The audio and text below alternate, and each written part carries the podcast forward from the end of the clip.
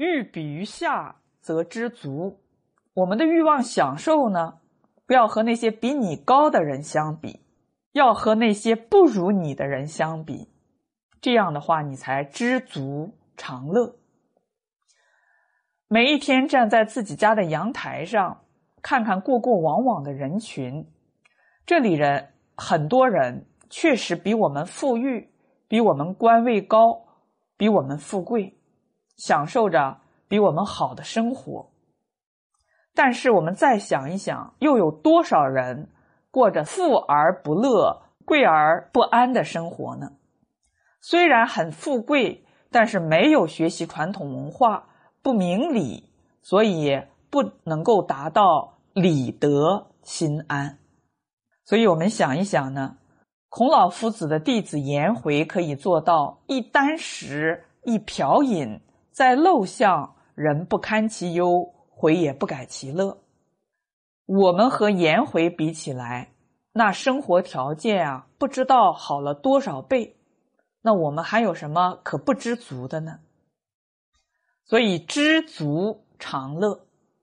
更加幸运的、值得庆幸的是啊，我们今生有幸学习圣贤文化。能够用圣贤文化改变自己的心态，提升自己的灵性，所以欲望呢要越淡薄越好。大学上说明明德，说明我们每一个人本性都有明德。修学的目的就是把自己的明德给凸显出来，而这个欲望太多太强，会把自己的明德给遮蔽。一个人共高我慢、自以为是，也会把自己的明德给遮蔽。所以受损伤的不是别人，首先是自己。这个是得不偿失。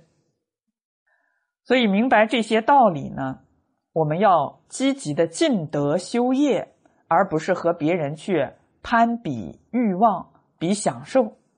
那么这样才能够活得理得心安。在《礼记·文王世子》中指出：“是故知为人子，然后可以为人父；知为人臣，然后可以为人君；知事人，然后能使人。”这一句话呢，就是提醒我们，古圣先贤教导世子，就是在当天子之前的时候的这个太子。他要学会谦卑之道啊，就是在日常生活的教育中潜移默化的培养起来。所以古人特别重视对太子的教育，也就是说，天子修谦卑之德，从他做太子的时候，从他小的时候就已经开始了。作为储君的世子，当然要学习如何治国理政。但是呢，培养德行更是不可缺少的科目，因为世子以后要成为天子，天子呢是众阳之尊，但是如果不懂得修卑下之德，就会出现亢龙有悔的现象。后面我们讲到呢，什么叫亢龙有悔呢？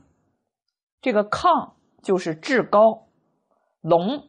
他是君位，亢龙有悔呢，就是处在极尊之位，应该以高傲为戒，否则就有败亡悔恨之祸。为什么这么说呢？下面接着解释说啊，地位极其显贵，没有比这更高的位置了，身份极其崇高，没有人能够轻易的接近他。贤人呢，都处在下位，没有办法在旁辅助他，因此一举一动不谨慎，就会引祸上身。抗字的意思呀，就是只知道进取，却不知道退守；只知道存，却不知道会衰亡；只知道获得，却不知道会丧失。只有圣人的智慧。才能够知道如何进退存亡而不失正道。只有圣人才能如此吧。所以你看啊，处在天子之阳位是一个非常尊贵的位置，必须有谦卑之德来辅助，否则呢，就会招致啊悔恨的结果。所以世子在成为天子之前，就一定要学习卑下的阴德，这样才有助于他日后安坐在至高的阳位，也就是这里边所说的“知为人臣，然后可以为人君；知世人，然后能使人。”你知道为臣子之道，才能够。可以呀，当君主，知道如何侍奉别人，在侍奉别人的过程中，培养出谦卑的品德，而且使谦敬的待人处事态度成为一种习惯，你才能够领导别人、管理别人。那么，中国古人呢，他很早就明白这一点，所以在太子出生之后，就要给他以。良好的教导，培养起他谦卑的品德。比如说，在史书中记载，文王的母亲太任，她在怀孕文王的时候，就非常的注重胎教。她怎么做的呢？目不识恶色，耳不听淫声，口不出傲言，不好看的景色。都不去看，淫词歌舞都不去观听，口里所讲的话一定是很温柔的、谦虚的话，没有傲慢的言语，更哪来粗鲁骂人的话呢？正是因为文王的母亲是这样一个谦恭有礼的人，是一位圣母，所以他教出的孩子文王才也是一位圣人。